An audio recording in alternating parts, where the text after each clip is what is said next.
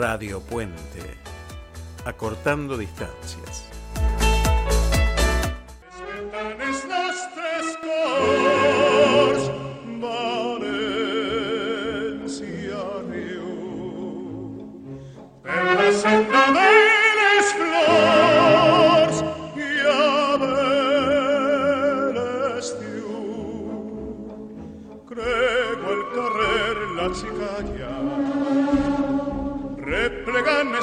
Trastos a la y manté la tradición de esta canción. Y a una storetta belleta fa la falla de San el mio bel diventa un tango che spense sbandonan per abrigare il porcetto y a una storetta belleta fa la falla de San José en una estrella del mundo es el compás de esta canción. Y con este himno fallero, el fallero, hermosa música valenciana que, que bueno, que se pasa todos los días durante las fallas valencianas ahí en Valencia, que el día 19 de marzo, fiesta de San José, patrono de Valencia, se hace la, la Nick del Foc. Y, bueno, todo se prende fuego, las fallas se prenden fuego. Uno se pregunta, tanto trabajo, tanto trabajo durante un año y todo termina en esa noche fantástica de fiesta grande que tiene Valencia. Y hoy, justamente para hablar de la identidad, nos vamos a comunicar con un abogado que hace más de 30 años que es abogado, un valenciano de Catarroja, un hermoso lugar de Valencia que, que bueno, que tuve la posibilidad de, conocer y vivir muy cerquita de ahí durante tres años y medio, cuando apenas tenía 18 años. Buenos días, Paco, ¿me estás escuchando desde Valencia? Hola, buenos días, Aldo. Sí, perfectamente, te escucho. Pero qué alegría, qué alegría poder estar, aunque sea un poquitito por allí, por Valencia, en estos días tan, tan hermosos que, bueno, que terminaron anoche, ¿no? Con unos fuegos artificiales hermosos con esta situación tan extraña que tiene nuestro mundo de, pandemia y que, bueno, no se ha podido celebrar como siempre la falla, ¿no? Efectivamente, este año han quedado suspendidas las fallas y todos los actos falleros, al igual que el año pasado, y es la segunda vez eh, que pasa. Eh, solo la Guerra Civil Española hace 80 años eh, supuso la suspensión de las fallas, o sea, imagínate la influencia que ha tenido la pandemia. ¿Y cómo está la situación hoy por allí, por Valencia? Bueno, en estos momentos estamos, estamos bien. Eh, las medidas que se han adoptado, si te refieres al tema de la pandemia, han resultado efectivas. Estamos eh, confinados perimetralmente en el ámbito de la comunidad valenciana, pero con plena libertad de salir a la calle. Utilizamos la mascarilla a diario y, bueno, pues los actos falleros se han limitado pues eh, a meras anécdotas, un grupito de falleros que salían por la calle pues a, a desfilar, a alguna, algún castillo que anoche se hizo en alguna ciudad, y pues bueno, alguna mini falla que se ha plantado pues para que la gente la pudiera ver, pero evidentemente las multitudes, los paseos, las mascletas, la música, todo eso ha quedado cancelado. Bueno, sabe la gente, le contamos que estamos hablando con Francisco Alba Iborra, que es eh, abogado hace más de 30 años, recibido en la Universidad de Valencia, ejerce en, justamente en Valencia como abogado y quería hablar con vos justamente como abogado para hablar de la identidad y la importancia de la identidad. Es un derecho humano, por supuesto, ¿no? Sí, efectivamente. La identidad es algo que nos eh, caracteriza a los pueblos y a las personas distinguiéndonos de, las demás. Es ese conjunto de características o manifestaciones eh, personales, sociales, económicas, eh, tradiciones, costumbres que nos identifican y nos hacen como somos y además nos diferencian, digamos, a unos a otros. Es muy importante mantener la identidad. ¿Y qué, qué tiene Valencia justamente con respecto, estábamos hablando de algo que lo identifica plenamente, que tiene que ver con las fallas valencianas? La identidad es muy fuerte, por más que, que se llene de extranjeros, eh, mucha gente va a vivir a Valencia o va a vivir a España, sin embargo, España y Valencia este, mantienen esas tradiciones, mantienen esa identidad. ¿Cómo se mantiene una identidad así? Sí, sí, la, identidad valenciana es una identidad histórica aparte de todo problema, todo, perdón, todo problema, toda, toda manifestación cultural que suponen eh, las fallas, eh, alrededor de las fallas se mueven un montón de tradiciones, además culturales, como son, por ejemplo, pues bueno, determinados determinados dulces. Aquí, por ejemplo, existen unos dulces muy típicos en Semana Falla se llaman espuñols, los buñuelos, traducido al castellano, eh, que se comen pues bueno, pues en cualquier paradita de las que hay en plena calle. Eh, las típicas paellas que se cocinan en todas las comisiones falleras, incluso por las noches y que agrupan a un montón de gente. Evidentemente, quizá lo más importante además es que aquí en Valencia además tenemos una lengua propia eh, distinta del, español, que es el, el valenciano, en el cual también se celebran pues la mayoría de actos falleros y las inscripciones y las notas que se producen en las fallas se hacen en, valenciano. Efectivamente, tenemos además una comunidad autónoma con una legislación propia, con un parlamento propio. Tenemos muchas cosas que nos identifican como valencianos y además vivimos al lado del mar Mediterráneo. Tenemos un clima mediterráneo maravilloso.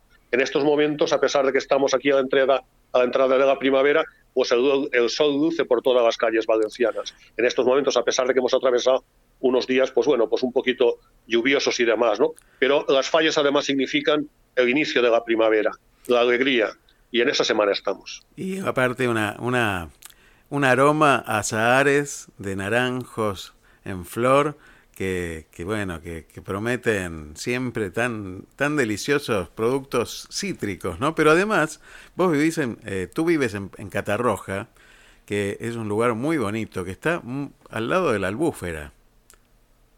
Sí, sí, sí. Otra de las características que tenemos los valencianos, aparte que recuerdas muy bien eso, tu, tu estancia aquí en Valencia, porque efectivamente el hacedor de azar es el hacedor de naranjo que después se convertirá en naranja, en estos momentos está en pleno auge, es decir, desprende además de una visión específica, un color especial, pero también un olor muy especial. Se huele, el ambiente está cargado de, de azar. Y efectivamente nosotros vivimos aquí al lado de la albufera de Valencia, que es uno de los lagos quizá el más importante o el más extenso eh, de toda España. Eh, un lago alrededor del cual precisamente se cultiva el, arroz, que es el producto típico también de, Valencia, en base al cual pues realizamos la paella y la multitud de arroces que aquí cocinamos. Y de eso vamos a hablar, porque, porque Francisco, o Paco, este, es un especialista en arroces valencianos, en comidas valencianas, porque no solo hace paella, sino que hace de todo. Este, por lo menos nunca he podido probar nada todavía, ya lo haré en algún momento, pero realmente hasta, se huele lo que publicas. Realmente uno tiene hasta esa posibilidad de, casi olerlo. ¿Qué es esto que te dedicas? Cuéntanos un poco cómo, cómo surge esta idea de empezar a, cocinar una persona. Bueno, yo hago radio siendo abogado, ¿no? Pero este, tú cocinas. Cuéntame un poco cómo empezó esto. Sí, sí, esa es mi gran afición o mi gran, o mi gran pasión. Bueno, esto, digamos, es una herencia genética, diría yo, de, de mi madre. Mi madre fue una, una gran cocinera, era madre de casa, pero cocinaba, cocinaba muy bien y eh, destacaba muchísimo pues, en la cocina de, de arroces y, y, de paellas. en Valencia es muy típico que familiarmente todos los miembros de la familia se reúnan el domingo alrededor de una paella a comer y a bueno, pues efectuar comentarios y demás y es una tradición pues que se mantiene año tras año y que se continúa manteniendo al día de hoy, ¿no? Por tanto, mi afición es genética y a partir de ahí pues empecé a cocinar, también hará pues o menos ya pues unos 30 años y cada vez he ido más eh, perfeccionando la cocina, incluso al día de hoy soy capaz de improvisar arroces incorporando eh, pues determinados ingredientes y probándolos y demás y sí, efectivamente, disfruto muchísimo en fines de semana eh, cocinando paellas, con la típica paella valenciana que es la más famosa, pero también otro tipo de paellas y arroces, pues la de marisco, con verduras, eh, pues con, con bacalao, en fin, con, eh, participo además, me gusta participar además en, en concursos de, de, paellas y pertenezco a numerosos grupos donde hay hasta cocineros profesionales de los cuales también aprendo muchísimo. Y que has ganado, concursos que también has ganado. y ahora estás nominado también en un nuevo concurso, así que siempre, siempre te vemos por ahí y, la verdad que, que, está muy bueno. Y ahora también tienes una página de YouTube. he, ganado, ya varios concursos, incluso ahora estoy en una final de un concurso, también de un grupo que se llama Paellas y Arroces, eh, donde estoy en la final con otras cinco personas. Uh, es la final de un concurso que se llama Arrocero del año 2021. Es un grupo donde formamos parte unos 20.000 aficionados y profesionales a la cocina y que, bueno, pues a lo largo del año vamos haciendo concursos, concursos y quienes ganan los concursos después participan en una gran final. y yo afortunadamente estoy eh, en esa gran final. Además, por ter tercer año consecutivo. A ver si la tercera va a vencida. y seguirás, seguirás. Como las tres, te van a dar estrellas Michelin en cualquier momento. Ahora, Este, mira, yo que quería preguntar, ¿para cuánta gente has llegado a preparar paellas? A ver, yo personalmente, a nivel personal, hasta para 25 o 30 personas las he cocinado. Pero después también participo precisamente con, compañeros de grupo, este grupo de, de, y arroces, y a veces hacemos convenciones y reuniones. Pues hace un par de años eh, participamos en una convención, precisamente en Semana Fallera, y para recaudar fondos para, en fin, unas asociaciones eh, de personas, digamos, con minusvalía psíquica, y llegamos a cocinar conjuntamente con otras tres personas, alguno de ellos cocinero profesional, a ellas para 200 y 300 personas. Todo un reto. Qué maravilla, qué maravilla. Controlar que no se pegue el arroz, que no se, que no se pase, que, bueno, hay algo que tiene la paella que se llama socarraet, que, que a mí me gusta mucho y que tiene algunos secretos. Claro, claro, el socarraet es el gran éxito de una paella y ahí ya hay que ser ya pues un cocinero pues un poquito experto para sacar el socarraet. A ver, la cocción del arroz una vez en una paella valenciana que es la más conocida y la típica pues, mundialmente.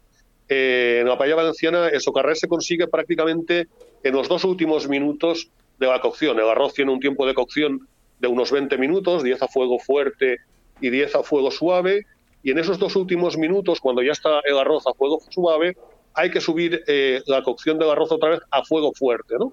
Y en esos dos minutos, tres minutos como mucho, eh, se consigue ese famoso socarret, que es un arroz que se queda pegado eh, a la paella, a la base de, la paella, y que digamos estaría para que la gente lo pueda entender como medio quemadito, pero no quemado. Es decir, tiene un sabor especial porque está muy tostado. Es un arroz exquisito donde todo el mundo pues lo trata de buscar a última hora, y así es. ¿Y cuántos tipos de arroz hay? Bueno, arroces hay muchísimos, es decir, aquí estamos en una zona que es la albufera de Valencia, alrededor de la cual, en muchos términos municipales, pues alrededor de unos 30, eh, 40 kilómetros cuadrados alrededor de la albufera, diría yo, incluso más, eh, se cultiva el arroz. Y entonces hay de muchas variedades. Yo te definiré algunas, pues no sé, a la gente, claro, esto no me va a sonar. A la gente cuando compra una bolsita de arroz se cree que todo es lo mismo, ¿no? Y no, no, no es lo mismo. Primero hay arroz de Valencia y después hay arroz de otras zonas. Y dentro de Valencia, pues hay, pues hay un arroz que se llama Senia, un arroz que se llama Bomba, que es un arroz mucho más consistente, hay un arroz que se llama de la variedad albufera, otro que se llama de la J, de J. Sendra, Maratelli. Hay muchos tipos de arroz, pero claro, esto solo la gente que está muy preparada en la cocina del arroz pues lo sabe distinguir. Tal cual. Y aquí nos pasa que, bueno, nosotros nos juntamos los domingos a comer asados. Bueno, ahora no tanto, ¿no? Por las crisis económicas. Yo, también, apunto a un asado, ¿eh? Así que el día que me invites también voy a por el asado, ¿eh? Pero mira, ya empiezo a juntar el dinero para poder comprarlo. muy este, bien, muy bien. Este, así lo haremos, así lo haremos, no te quepa duda. Y, esas pues costumbres. para ella y otro día, pero sí, para no aflojar un poco, ¿no? Ahora, existen un montón de, comidas tradicionales. Eh, bueno, hablabas tú de los buñuelos, que nosotros tenemos la gracia por estar en Mar del Plata. Eh, de conocerlo, porque hay una falla valenciana en Mar del Plata, este año tampoco pudo estar en, por esta cuestión de la pandemia, que planta una falla, que hace fuegos artificiales y que vende buñuelos este, de, Valencia, ¿no? Vende buñuelos, así que mucha gente los conoce, los buñuelos, y los ha probado. Muy bien. Eh, y también eh, tiene muchos platos típicos, este, Valencia, no solo la paella y, mucho menos este, de mariscos, porque lo único que acostumbramos por acá es comer paella valenciana de mariscos. ¿sí? Hay paella de campo, paella de monte, paella de, bueno, de todo tipo, hay muchas paellas. Y también hay mucho tipo de, de, arroces que se preparan, de comidas que se preparan que también son típicas valencianas. Cuéntame algunas. Hay una que se llama, que no es de arroz, que me gusta mucho, que se llama fideuá, que aquí no se come, pero que es ah, riquísima. que es riquísima. Tú sabes, tú sabes, tú sabes muchísimo, efectivamente. Yo también sé cocinar eh, fideuás.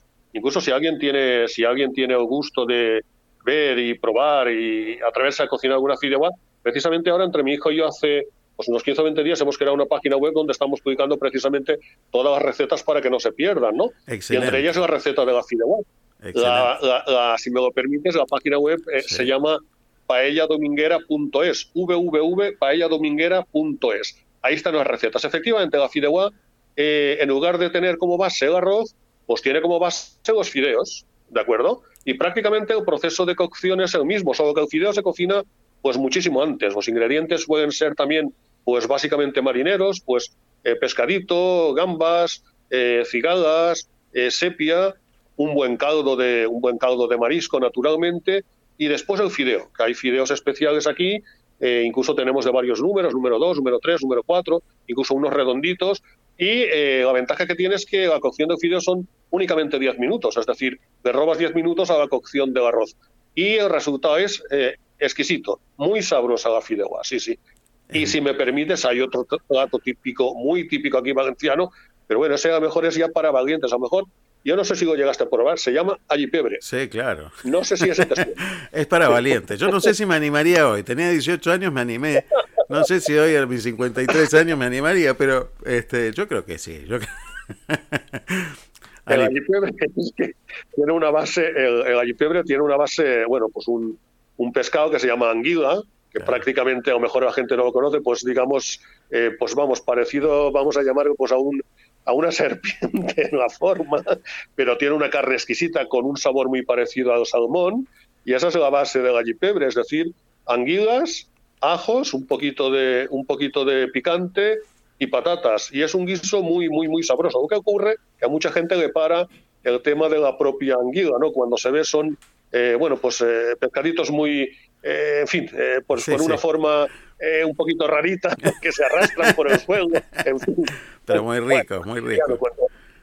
Pero está muy rico, está muy rico, sí. Muy rico. ¿Y qué otra comida? ¿Qué otra? Porque también los guisos son, este, bueno, este es uno, ¿no? Pero aquí además, aquí además eh, hay una comida muy típica eh, que se llama puchero, eh, cocido, en, traducido al castellano. El puchero es una comida muy típica de todas las poblaciones de la comunidad valenciana, que básicamente, bueno, pues es un cocido en base a, verduras, a verduras y carne, pues como carne se suele poner pues pollo, se suele poner ternera, se, puede poner eh, pues magro y como verduras, eh, bueno, pues se puede poner eh, judías, se pueden poner cargotas, se puede poner también pues apio, se puede poner puerro, patata y bueno, es una cocción que dura como dos o tres horas, ¿no? Sale un caldo sabrosísimo, garbanzos también se le añaden, y el sabor es exquisito. Y además sirve de base después, incluso para otro plato muy típico, se llama arroz al forno, arroz al horno, ¿no? En base a las obras incluso del propio puchero, después se puede guisar también un, arroz al horno, que también es muy famoso, aunque un poquito más desconocido que la paella valenciana. Muy rico, muy rico. Yo, lo preparaba también cuando me enseñó un amigo valenciano a prepararlo y, y, la verdad que era una comida que repetía bastantes veces y muy sabroso y aparte muy rico en, la nutrición, lo que tiene que ver, los valores nutricionales de la comida valenciana son muy importantes. Yo estuve tres años y medio y no me enfermé un solo día. Hombre, claro. Eh, eso, pero eso contribuye también al clima, estar al lado también del, mar Mediterráneo. Ten en cuenta que prácticamente nosotros estamos, eh, yo resido pues a, a, tres o cuatro kilómetros del mar, es decir, no estoy, no estoy más lejos, ¿no? y bueno, pues todo ese clima también bondadoso que tenemos aquí, eh, pues el mar, los colores y evidentemente el arroz, que yo creo que el arroz es prácticamente la base. Yo no sé si comeremos más arroz incluso que los chinos, los propios valencianos, ¿no? Los valencianos somos arroceros de por sí. Es decir, yo creo que no hay ningún valenciano que una vez a la semana, como mínimo, no coma arroz. De, quizá de muchas maneras, pero arroz. No me cabe duda, no me cabe duda. Caldoso, al horno, o como sea, o negro, de color que sea, este, es, cierto eso, es cierto, es cierto.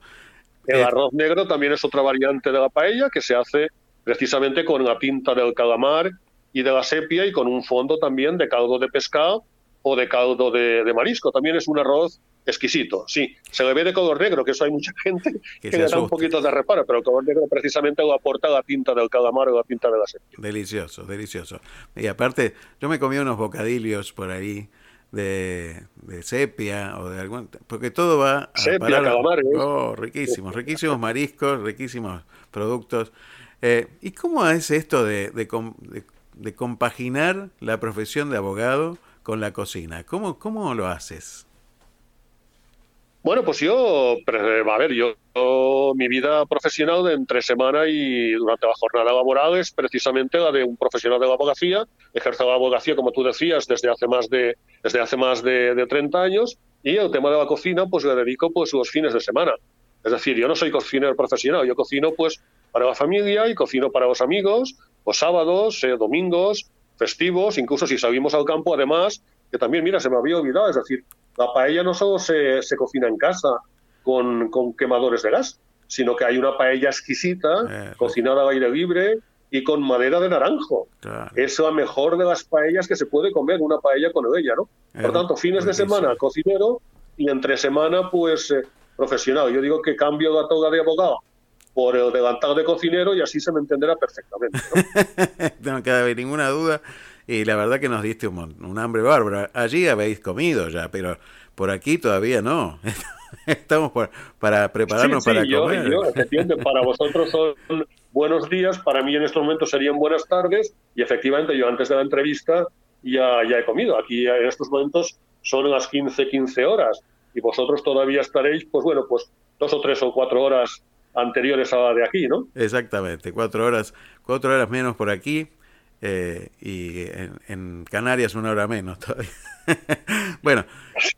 Oye, conoces, conoces, desde luego aprendiste absolutamente de todo, estuviste poquitos años, pero vamos, te sirvieron de mucho, te lo sabes todo, todo, todo de España. ¿eh? Mira, lo primero que hice cuando llegué a Valencia, a mis 18 años, fue hacer un curso de valenciano en un colegio de ahí de la Malvarrosa, donde yo vivía, averigüé y, se daba un curso de valenciano, así que lo primero que hice fue aprender valenciano, porque me parece que lo que uno tiene que hacer cuando está en otro lugar es conocer la identidad del otro lugar.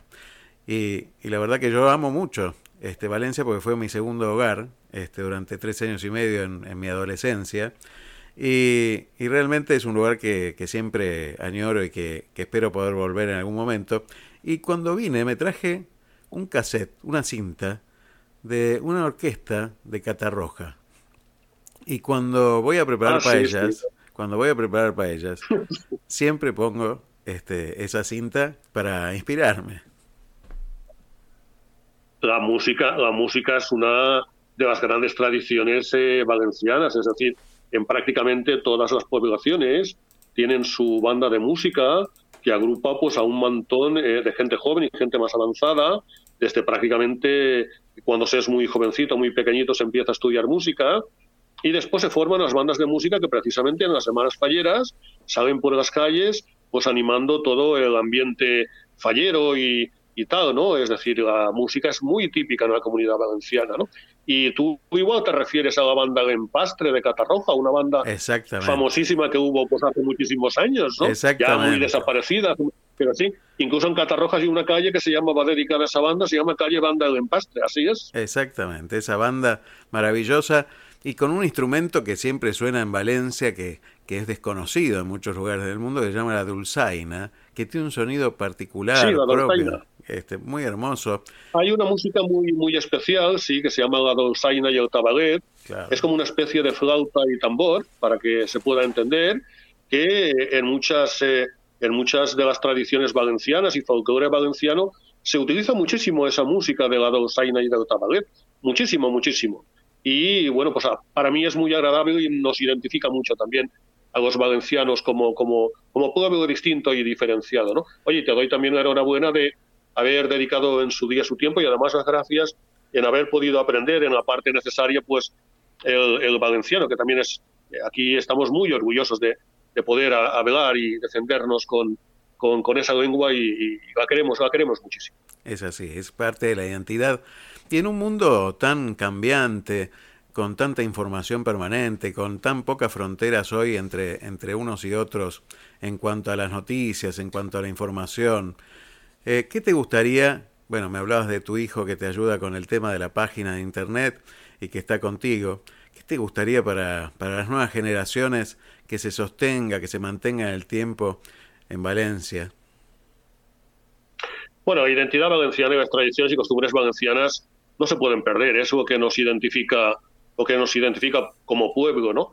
Aquí eh, también hace años eh, un cantautor eh, valenciano, ahora ya de una edad bastante avanzada, tenía una canción que decía, y en valenciano después te lo traduzco, qui perd els seus orígens perd la identitat. Claro. Quien pierde sus orígenes pierde, pierde la identidad. identidad ¿no? claro. Por tanto, la, la, tradición y la identidad se debe mantener con toda la evolución necesaria, pero eh, nosotros eh, somos quien somos y por tanto esas tradiciones, esa identidad valenciana se debe mantener en el tiempo. Yo creo que está suficientemente eh, garantizada en estos momentos, si bien también te de manifestar que entre el valenciano y el español todavía existe pues eh, en fin, una, una, diferencia importante porque eh, se ha de fomentar mucho más el uso de esta lengua autóctona, ya se eh, ha en los colegios, en las instituciones, en las administraciones, pero todavía hace falta mucho trabajo para, digamos, ambas lenguas que son cooficiales en la comunidad valenciana estén al mismo nivel. Paco, querido Paco, querido Francisco,